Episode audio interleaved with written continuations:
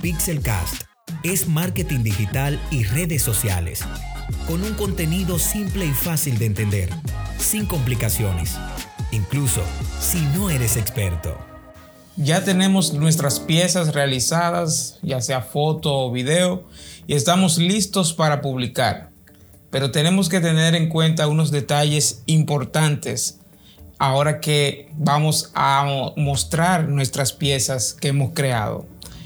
Y hay un término o una figura que es necesario que tú comprendas y que la empresa comprenda y es el avatar o el buyer persona, el cliente potencial. Es una figura eh, ficticia, vamos a decirlo así, que se crea cuando diseñamos cómo sería nuestro cliente perfecto.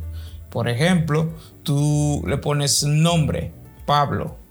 Pablo es un joven eh, de 25 años que trabaja como contador en una empresa de tecnología. Él tiene una esposa, tiene una pequeña niña y así vas definiendo quién es tu cliente potencial. Y en esa definición vas a, encontrarte cuál es el tipo de red social que utiliza, cuáles son los lugares donde eh, entra en internet, cuáles son las páginas que visita, los tipos de productos que consume. Y eso te va a ayudar entonces a poder determinar en cuál red social tener más presencia. Y dime, Joseph, a propósito de redes sociales, ¿Existen características eh, distintivas de cada una? Así es, Andrés. Cada red social es diferente y por ende el público se maneja diferente. En el caso de Facebook es un público un poco más mayor, donde ese público se maneja de una manera muy diferente a cómo se maneja en Instagram. En Instagram es un público más joven, por decir el término coloquial, un público más poppy y que también que esa red social Instagram se enfoca solamente en imágenes. Se, ahí prácticamente lo que publica son fotos, tú no puedes publicar texto ni nada. Ahora con la parte de incluso de, de, historias que se borran a las 24 horas está un poco más dinámico. Y con la nueva herramienta que le agregaron de Relips también, que tú puedes hacer videos similares a TikTok que ahí pasamos a la parte de lo que es TikTok, que es una red social aún más jovial, es más dinámica, enfocada a un público sumamente joven, de ya un público adolescente, joven, por decir así, bien dinámico, sabes, porque ya ahí se comparten ya lo que son videos animados, donde tu creatividad es el protagonista en esa parte de, lo que es TikTok. O sea, tú puedes crear un TikTok, tú, tú, tú tienes que poner tu creatividad a funcionar para darte a conocer. No es que tú vas a tomar un video de otra persona y subirlo, o sea, eh, como que ahí te rechazan por tú subir ese tipo de contenido. O sea, te exigen a tú crear tu propio contenido original. Eh, también está una red social, que se puede decir que una red social, YouTube, es una red social donde se comparte específicamente videos.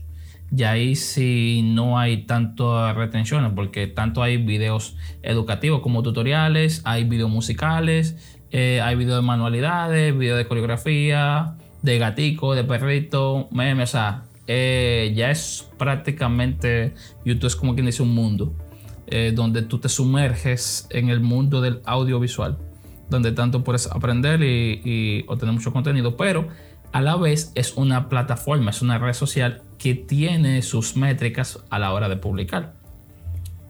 también está la, está la plataforma también que es Twitter, que es sumamente, o sea, ya una plataforma más seria, por decir así, lo que tú dices o comentas en Twitter, lo que tú publicas, puede ser válido incluso para una corte judicial, que se han dado casos ya, que alguien hizo un tweet y ya para la gente lo que tú dijiste ahí es fuiste tú completamente que hablaste, no, es tanto como si fuera la bata digital, sino que esa es tu identidad, por decir así, es la plataforma de preferencia de los presidentes, donde los presidentes Donald Trump y todos esos grandes magnates tienen sus cuentas y ellos dicen, eh, se hacen sentir por ahí y, ya la gente, lo que ellos comentan por ahí es, lo que entiende que habló eh, ese, esa persona.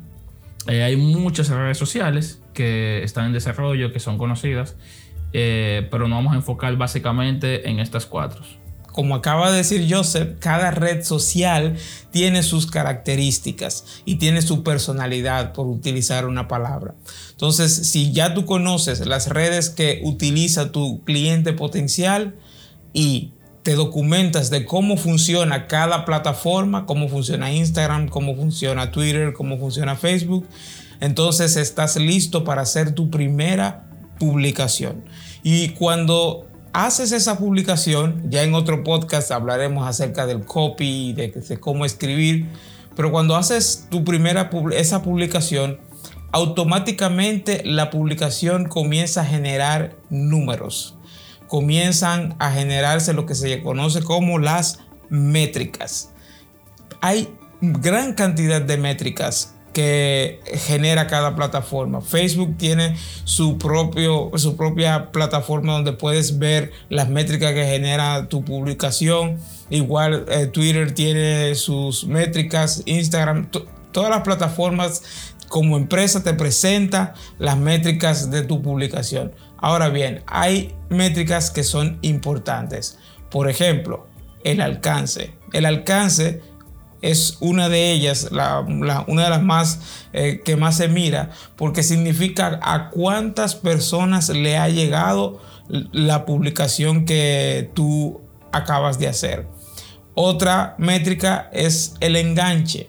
Una cosa es que alguien le llegue tu publicación y otra cosa es que alguien reaccione a esa publicación. Y en el próximo podcast vamos a hablar de manera profunda acerca de las métricas, porque son unos números a los cuales tienes que acostumbrarte a mirar en cada publicación. Y que haciéndole saber también a los, a los que nos escuchan que eh, tratamos de hablar de la manera más llana, ya que son temas un poco profundos, pero eh, tratamos de llevarlo de la manera más llana posible para que ustedes puedan entender y que no le tengan miedo a los números que eso lo que le puede favorecer a tu plataforma como emprendedor o como empresa. Y Joseph, hay un tema también que es bueno tener pendiente a la hora de publicar y es el horario. Es recomendable usar los horarios que se dicen en general que se debe publicar ¿O hay un punto donde tú mismo determinas cuáles son los mejores horarios de publicar? Eh, es recomendable siempre ver las métricas y tus estadísticas dependiendo de la plataforma donde tú estás para publicar. Nunca te lleves de que hay una varieta mágica que publica a las 8, que publica a las 7, que publica a las 6, que ahí está todo el público. En, ocasiones puede funcionar, en ocasiones no. Es mejor confiarte en qué horario más tu público te está consumiendo a través de las métricas que te ofrece tu plataforma. Pongamos en Instagram. En Instagram es sumamente fácil de ver las métricas. Eh, si tú tienes tu, página, eh, de Instagram, tú la puedes abrir ahí mismo, entras a tu perfil y ves un botón donde dice estadísticas. Ahí tú vas a ver el día que más personas te conectan y a qué hora.